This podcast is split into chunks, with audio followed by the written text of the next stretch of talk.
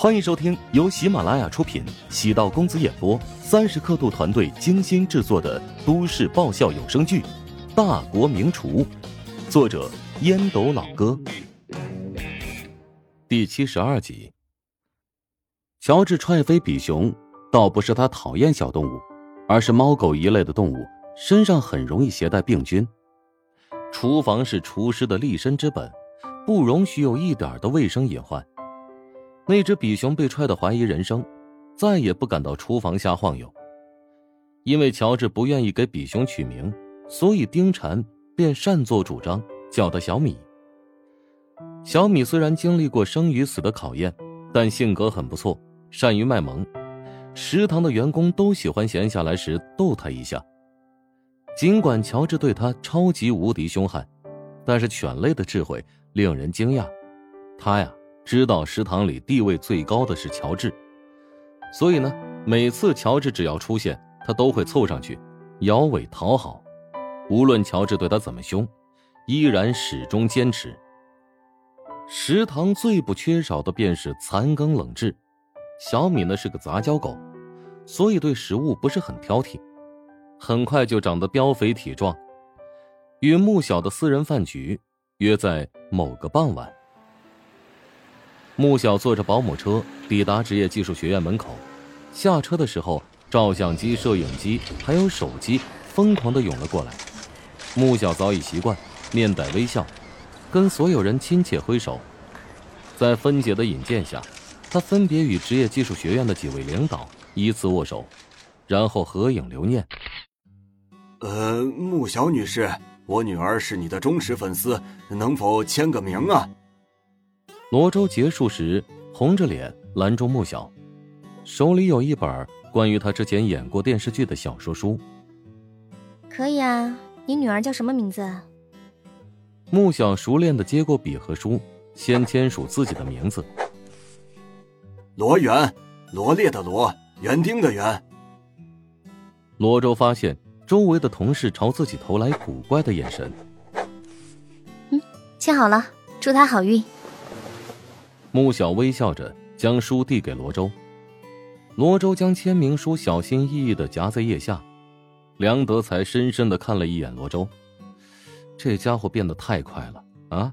这前几天还闹着要让第二食堂开不下去呢，现在明显变成坚定不移的支持者。让穆小奇怪的是，迎接自己这群人当中，食堂的老板兼主厨乔治，并没有在列。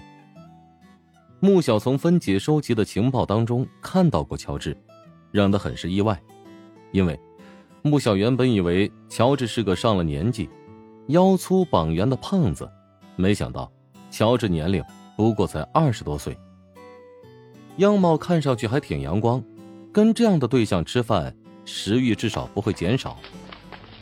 抵达食堂，门口摆放着花桥，员工衣着整齐，夹道欢迎。穆小跟所有人点头致意，走入食堂大厅。空旷的环境下，放着一张不大的桌子。桌子中间竖着花瓶，里面插着一束郁金香，是自己最喜欢的花。穆小进入食堂一路，都在国内最大的一家直播平台的房间展示。这真的是食堂吗？感觉环境很雅致啊，跟五星级酒店的餐厅并没有太大区别。肯定是老板专门准备过。我对这个食堂也感兴趣了，哪位老铁知道他的地址吗？随后弹幕上出现大量的地址信息。乔治站在餐桌前，远远的看见穆小，暗存：这真人比电视上似乎更加漂亮。乔治绅士的搬开椅子，穆小优雅的坐下。请稍等片刻，我现在开始为你准备食物。乔治走到后厨，很快端出一个盘子，上面盖着一个银色的罩子。这就是我今天给你准备的美食。不会就一道吧？没错，仅此一道。穆小尽管修养不错，但也难掩失望之色。他在微博上给乔治做了一个价值数百万的广告推荐，请自己吃饭，竟然只给自己提供了一道菜。直播平台上的弹幕瞬间爆炸。什么鬼啊！这是，这家伙是不是傻了呀？原来还以为他环境气氛制造的不错，会给人巨大的惊喜，竟然只提供了一道菜。喂，实在是太抠门了吧！一道菜就想打发我家小小，我现在恨不得上门砸了这家店。切，要是我的话，肯定将招牌菜拿出来啊！这可是展示自家食堂的大好机会，怎么能这么简单敷衍啊？丁婵等员工也集体傻眼。乔治从昨天就开始准备今天与穆小的私人晚餐，他做菜的过程始终很神秘，没人知道他在做什么，但大家都知道他的厨艺绝对不会出岔子。现在只端上了一个菜，让他们崩溃。糟糕，搞砸了！原本以为能够让食堂火上加火，现在恐怕再也没有人愿意来了。我是觉得老板的那个盘子肯定另有玄机。或许只是虚晃一枪，跟大家开个玩笑。玩笑也不能这么开啊，老板会掉粉的呀。梅玲坐在办公室内，拿着手机，看到穆小满脸失望，忍不住笑出声。他能想象到穆小现在无比失望的心情。他在想，谁让你吃饭不带着我呢？徐鹤祥在病房内也在关注直播，他比穆小更加期待乔治今天。会准备什么样的食物款待穆小？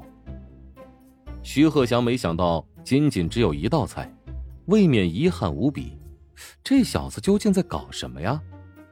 所有人都在质问乔治在搞什么，但是他并不觉得紧张，而是缓缓解开了银罩。穆小定睛望去，是两只完整的紫鹅。那像我这样捧在手里吃。乔治取过一只紫鹅，介绍吃法。穆小惊悚的望着乔治：“你确定没有在骗我吗？”让著名的女明星在数百万观众面前抓着一只紫鹅撕咬，这是何等粗鲁的事情！所有人都认为乔治疯了。陶如雪直接选择退出直播间。这家伙在搞什么鬼啊？平时看上去还算靠谱，怎么今天跟吃错了药似的？陶如雪关注乔治与穆小志找晚餐，主要是因为乔治给自己准备了早餐。他内心希望乔治能够顺利利用这次的晚餐，朝成功更进一步。徐鹤翔死死的盯着手机屏幕，突然默不作声。旁边的女儿徐慧发现了他的异常：“爸，你怎么了？乔治就算不靠谱，你也不用这么生气啊。”就算乔治这次失败，以他的厨艺，在餐饮界早晚会扬名。浑阳莫乎，这是浑阳莫乎啊！从徐鹤祥的口中说出古怪的四个字。医生，赶紧过来看一下。徐慧错误的以为徐鹤祥因为情绪激动，早已好转的癫痫症又复发了。叫什么医生啊？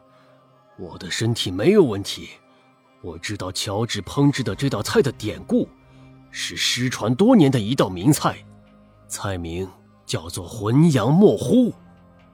这菜名怎么这么拗口啊？华夏文明传承了数千年，留下来许多美食菜谱，但是也有很多美食在历史长河中流失了，没想到。乔治竟然能烹制出千年之久的浑阳莫乎，真是让人太惊讶了。我现在特别好奇，这道菜的味道究竟如何？乔治见穆小迟迟不动，笑着说：“哼，跟我预期一样，你没有吃过这道菜，这也难怪。不就是普通的烧子鹅吗？哎，请大明星吃饭，怎么可能用普通的菜呢？”这道菜的名字叫做“浑阳莫乎”。